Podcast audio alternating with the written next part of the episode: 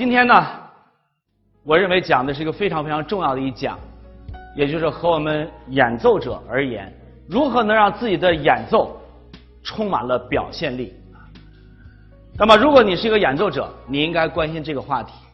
那么，我们在讲音乐审美普遍标准的时候，我们前面大家看，我们这个学期还是蛮有成就感的，发现了吗？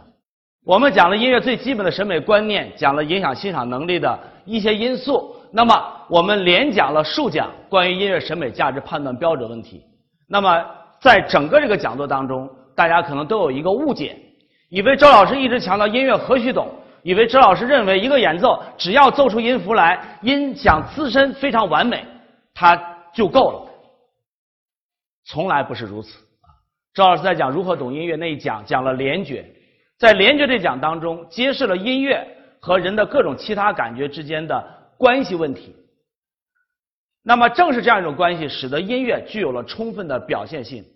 那么，实际上，当人们有一种内心的情感要抒发，当有一种生命的境界要表达，甚至当你灵魂需要宽慰的时候，那么人们往往会借助于音乐，因为音乐这样一种非造型性，屏蔽了世界视觉信息对我们的干扰，音乐的非语义性。又屏蔽了所有逻辑因素对我们智力的那样一种挑战，所以有的时候音乐当中我们会能够感受那种直达心灵的那种情感表现。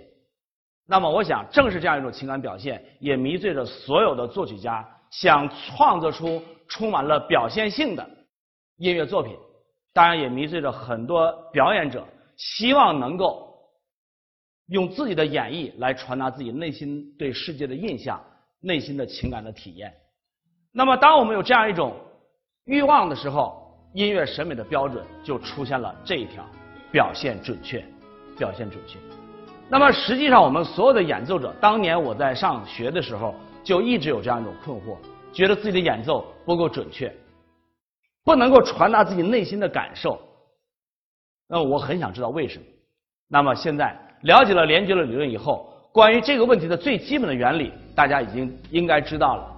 由于在人的心理活动当中存在着联觉，那么因此音乐的这样一种音响就和人的其他感觉的那种体验发生了对应关系。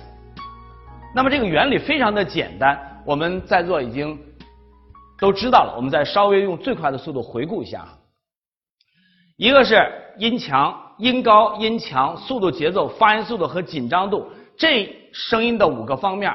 和人的其他感觉有对应联系，具体联系是这样的：声音的高低，注意，高音给人感觉视觉的亮、情绪的兴奋、空间的上远、物体的轻、体积的小、运动的敏捷灵巧；低音呢，给人感觉对应的这些体验，我就不再念了啊。那么，其实这个表我一直在有一个犹豫，说这个表希望每一个人都能够。背下来，融化在血液当中，变成最基本的工作方式，变成你一个分析问题的一个工具。但同时呢，我又觉得没有必要。为什么呢？因为这张表是铸造在每个人神经系统当中的最基本的反应。如果你能够关注这样一种反应的话，其实这个表不需要写，你自己就有这种反应。但是有的时候我们会忽略内心的联觉反应，所以呢，这个表如果大家能记住是最好的啊。声音的强弱其实是和能量的大小相关的。那么与能量大小相关，声音的强给人感觉形状的大、重、情绪幅度的强、空间距离的近。那么弱呢，产生这些反应。声音的长短其实是时间，而时间呢，往往和空间相关，和很多对应的因素相关。所以声音的长对应的空间的宽，物体的大。物体的重啊，个个性当中，我们说一个人伟大，其实往往有慢速，大家都知道是吧？那么静，变化少，人的情绪的安静，交往行为的端庄稳重，这些东西都和速度的快慢相关。那么我们就不再细念了哈。那么起音速度，请大家注意哈，起音速度这个要素是我们。钢琴专业、弹拨专业这种声音触发就结束的这样一种专业，经常忽略的因素，但是在声乐、管乐、弦乐当中，那个音头是非常重要的。起音的速度，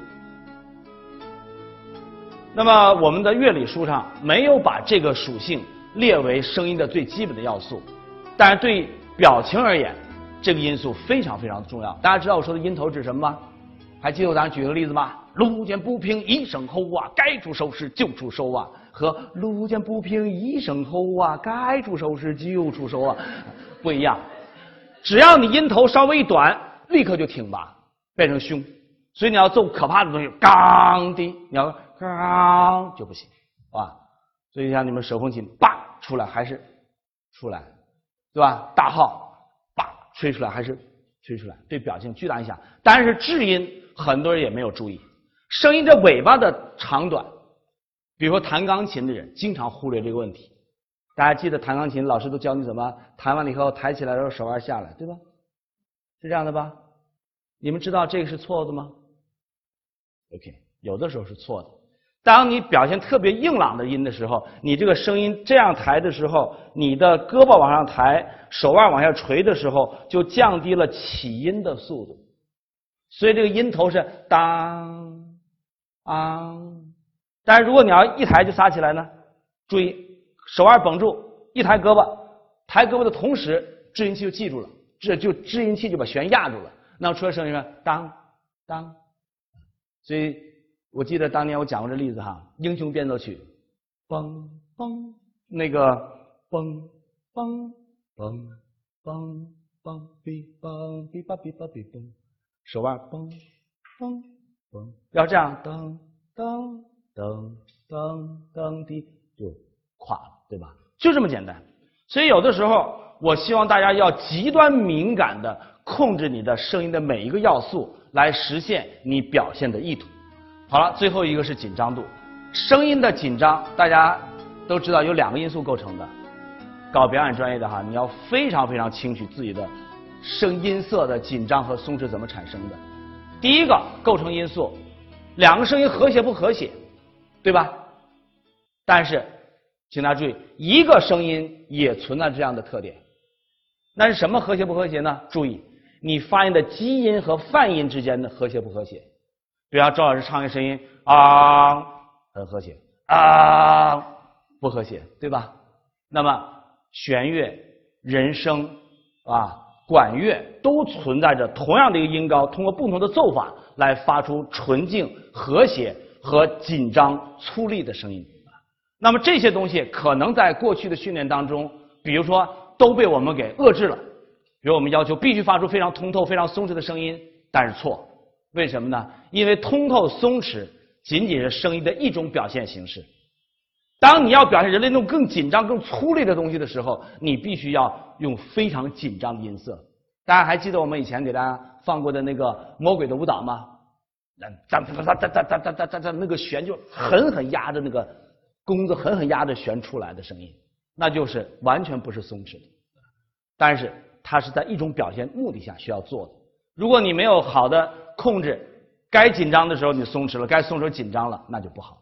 OK，好了，了解这些基本原理以后，我们来总结一下，作曲家，我想告诉大家，其实就是通过这几种因素来表现他要表现的东西，而我们演奏者。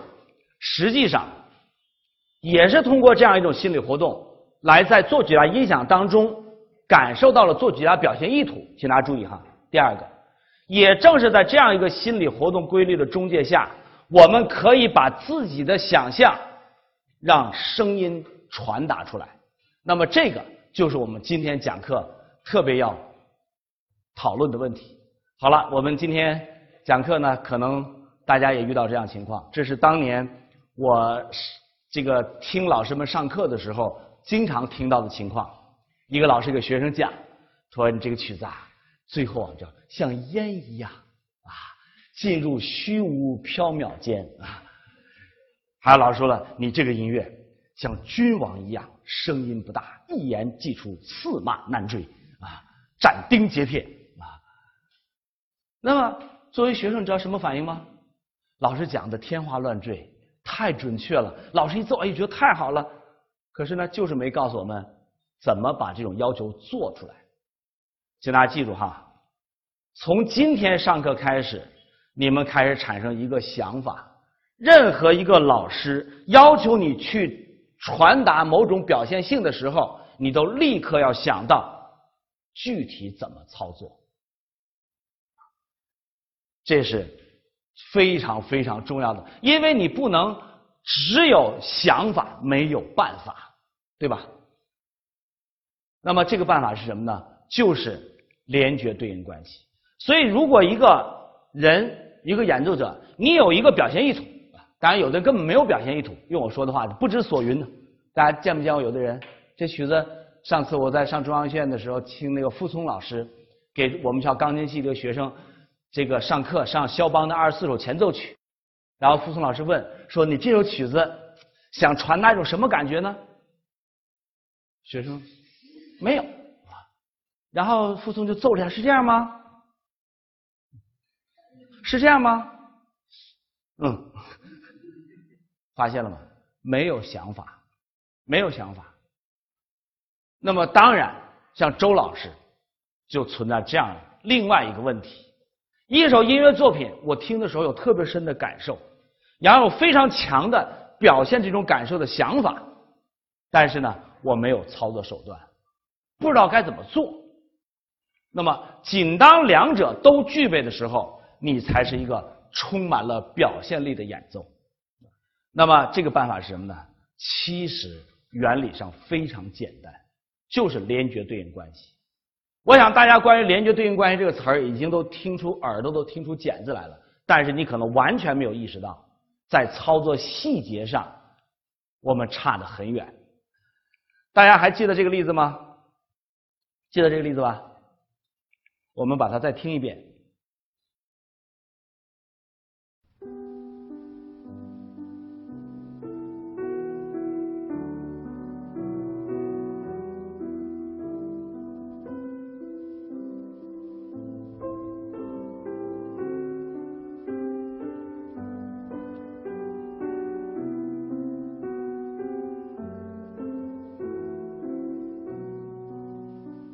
第二版本还记得吗？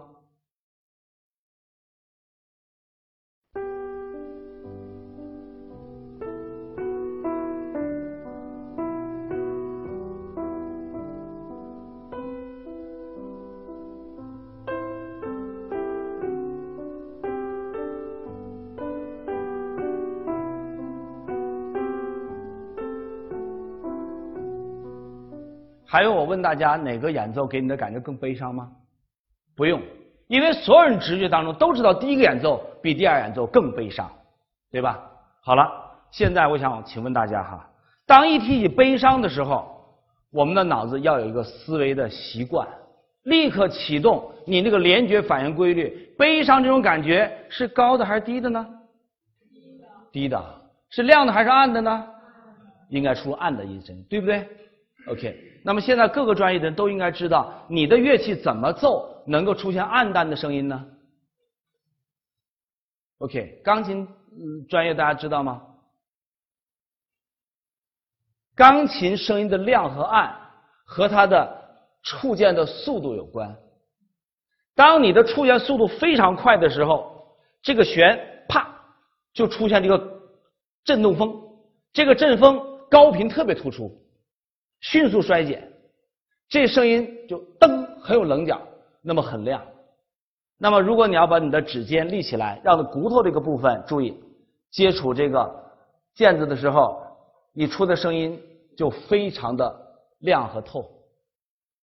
这就为什么钢琴老师经常要求大家指尖要什么要立起来？为什么指尖要立起来呢？因为让骨头最硬的地方撞击键子的时候，声音亮。但是请大家注意，如果你要放下来的时候，这就有一个指度，对吧？那么当你触键的时候，这个指度就会什么？就会缓冲掉了你冲击的速度，降低了触键速度。那么如果你在触键的绝对速度本身肌肉发力的速度也慢的时候，这个声音就暗了。梆和当，感觉到了吗？那么我想，我不太清楚啊，弦乐也有没有类似的情况啊？管乐有没有类似的情况啊？同样一个声音，由于你发力的不同，与各种各样的关系，最后导致音色不同。OK，请大家注意哈。那么如果，请大家注意哈，第一个你想到了声音应该是暗的而不是亮的。那么声音是快的还是是这个快的还是慢的呢？慢的。那你马上想到这个音应该往些，应该是慢的，对不对？注意高低是我们控制不了的，对吧？演奏家也作曲家已经写了当啦哒滴哒，这个音已经下来了。当然，请大家注意，在这个下行当中，如果你要伴随着渐慢和渐弱的话，请大家想象一下，由于悲伤是慢和弱，那么在下行过程当中，我同时演奏者处理了渐慢和渐弱。请大家想象第二种可能性，在下降的音符当中，我不伴随渐慢和渐弱，而伴随渐快和渐强。那这个曲子是不是就完全向不悲伤方向发展了，对吧？请大家注意哈。那么我们来听听第一个演奏，注意。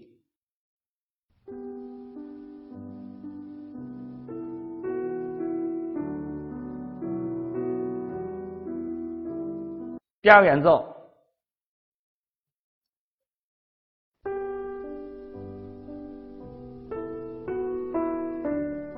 发现什么了吗？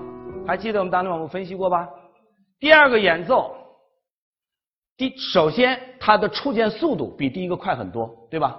那么这时候你在音波波波包络上都能看到，请大家注意，这个音从发起来到达到最大阵风有这么长的时间，而第二个音一出来，啪就达到这个高点上。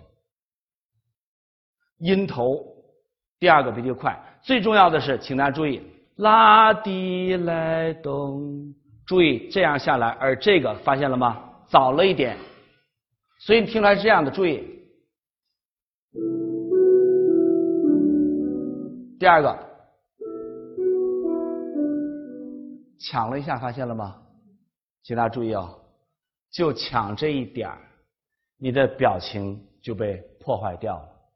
好了，现在我们先不说这个作品的基本的风格取向是那种舞曲的一板一眼的状态。如果我们要想把它奏得更悲伤，现在大家是不是已经有自己的办法了？当大地来动，稍微加一点点慢弱就更悲伤了。但是如果你在演奏过程当中稍微有一点点没控制住，哒滴带，就抢了一点点，马上就不行。那么这就叫什么？差之毫厘，谬以千里。问题的关键在哪？你知道吗？问题的关键，由于我们不能全神贯注的控制每一个声音，以至于我们到处都差之毫厘，到处都跑气漏冒泡，知道吗？有时候你听一个人的演奏，你就知道，大量的控制都是没心没肺出来的，啊，那么就使得他的演奏毫无表情。好了，这是我们上次例子。那么现在我们再举一个例子。还记得老师当年教我们表演表现的时候，告诉我们大家上行的时候通常怎么着？渐强。下行的时候呢？渐弱。大家都相信了是吧？大家有没有遇到过这样的情况？突然间有一天上课，老师让你上行的时候要渐弱，下行的时候要渐强。那这时候我们就突然间会产生一个问题。那到底我是该渐弱还是该渐强呢？现在大家都明白了，上行该渐弱还是该渐强，不取决于它是上行还是下行，而取决于你的表现的目的是什么。清楚了吧？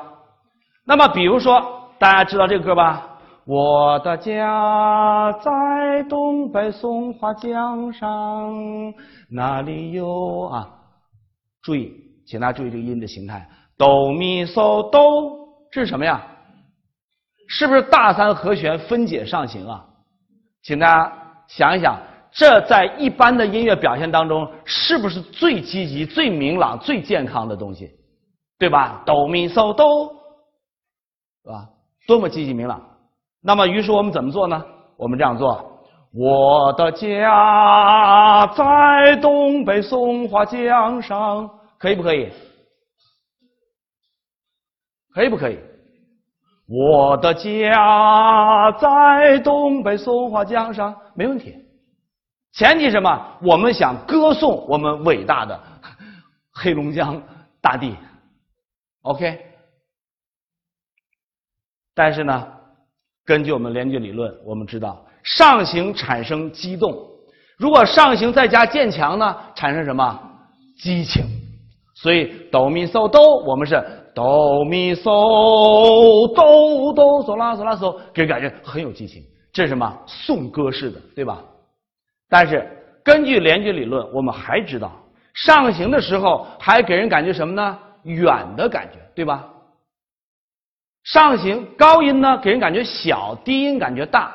高音给人感觉远，低音给人感觉近。那么，请大家注意，强音给人感觉近，弱音给人感觉远。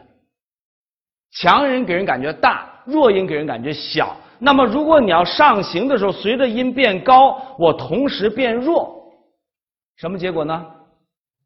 远离的感觉，对吧？那么这个时候你会发现。由于弱和远，声音的高和小对应，那么上行加渐弱就开始产生远离的感觉了。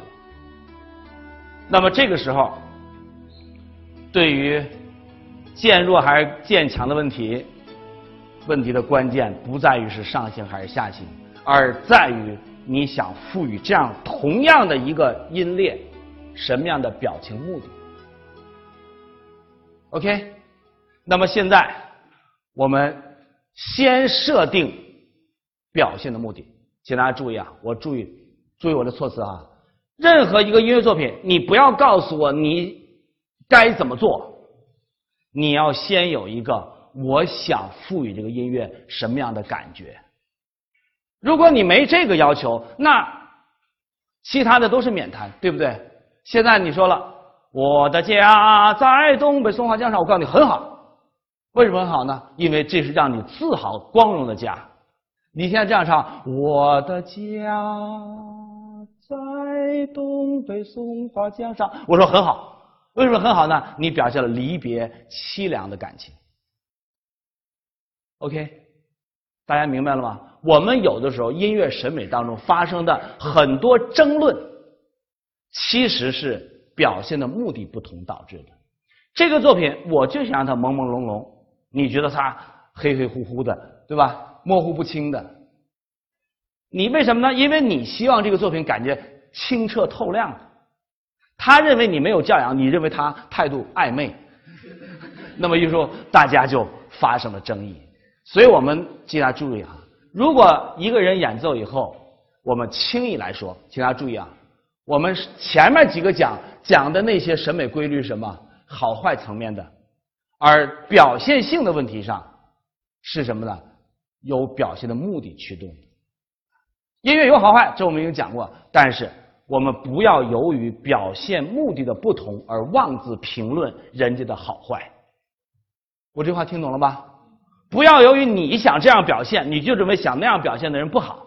比如梆梆梆梆，呆呆呆的，好，卡拉扬这么做，梆梆梆梆，呆呆呆的，不好。